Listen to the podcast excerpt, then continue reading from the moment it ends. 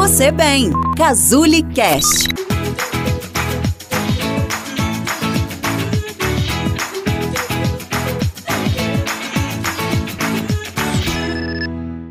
Você já foi a uma consulta nutricional? Tem interesse em ir e gostaria de entender como funciona o atendimento? O meu nome é Letícia, eu sou nutricionista aqui na Casuli e no vídeo de hoje eu vou falar como funciona o atendimento nutricional.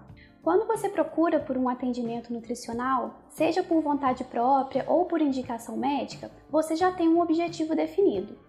E o planejamento nutricional, ele vai ser estruturado de forma que você atinja esse objetivo. Um bom atendimento deve avaliar o paciente como um todo, considerando todos os aspectos relacionados à vida dele, para que assim facilite a sua adesão ao protocolo alimentar e ao acompanhamento nutricional. Então, o primeiro aspecto a ser avaliado no atendimento está relacionado à rotina que são as atividades realizadas durante o dia, como trabalho, estudos, momentos de lazer e de descanso. É importante entender como cada um lida com a organização dos horários dessas atividades alinhadas com a alimentação. O segundo aspecto está relacionado aos hábitos alimentares, onde é considerado as preferências e aversões aos alimentos e possíveis intolerâncias ou alergias alimentares e compreender a respeito desses hábitos alimentares facilita na elaboração do protocolo alimentar quanto às substituições que serão excluídas e os alimentos que serão incluídos e que farão parte do protocolo alimentar.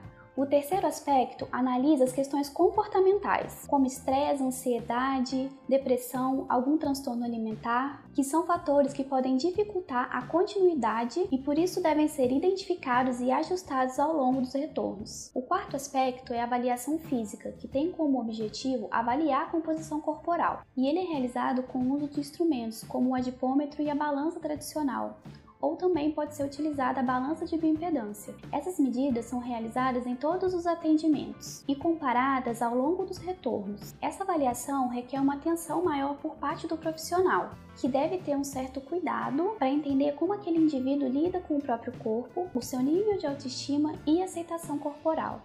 O quinto e último aspecto é que durante o atendimento também é possível identificar, através de sinais e sintomas, algumas alterações, que vão desde deficiências nutricionais até possíveis disfunções hormonais ou metabólicas. E é permitido ao nutricionista a solicitação de exames a fim de verificar esses possíveis desajustes que possam estar afetando o paciente. E uma vez identificados, é possível intervir através de uma suplementação ou uso de algum ativo. E se for necessário, é solicitado o um encaminhamento médico para realizar uma outra avaliação e iniciar um tratamento ou um acompanhamento. Após toda essa avaliação realizada durante o atendimento, é possível elaborar o protocolo alimentar considerando todos esses aspectos que foram avaliados.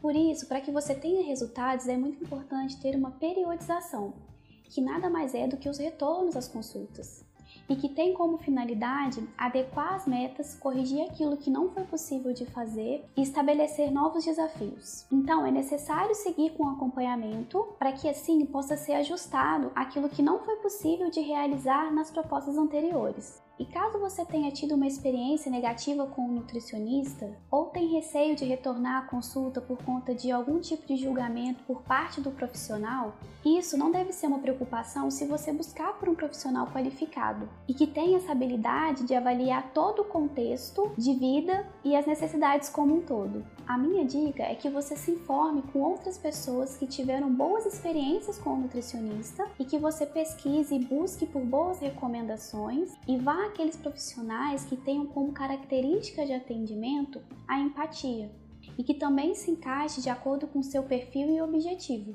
Se você quer saber mais sobre o atendimento nutricional, deixe aqui nos comentários ou entre em contato no nosso site que está aqui na descrição. E até o próximo vídeo.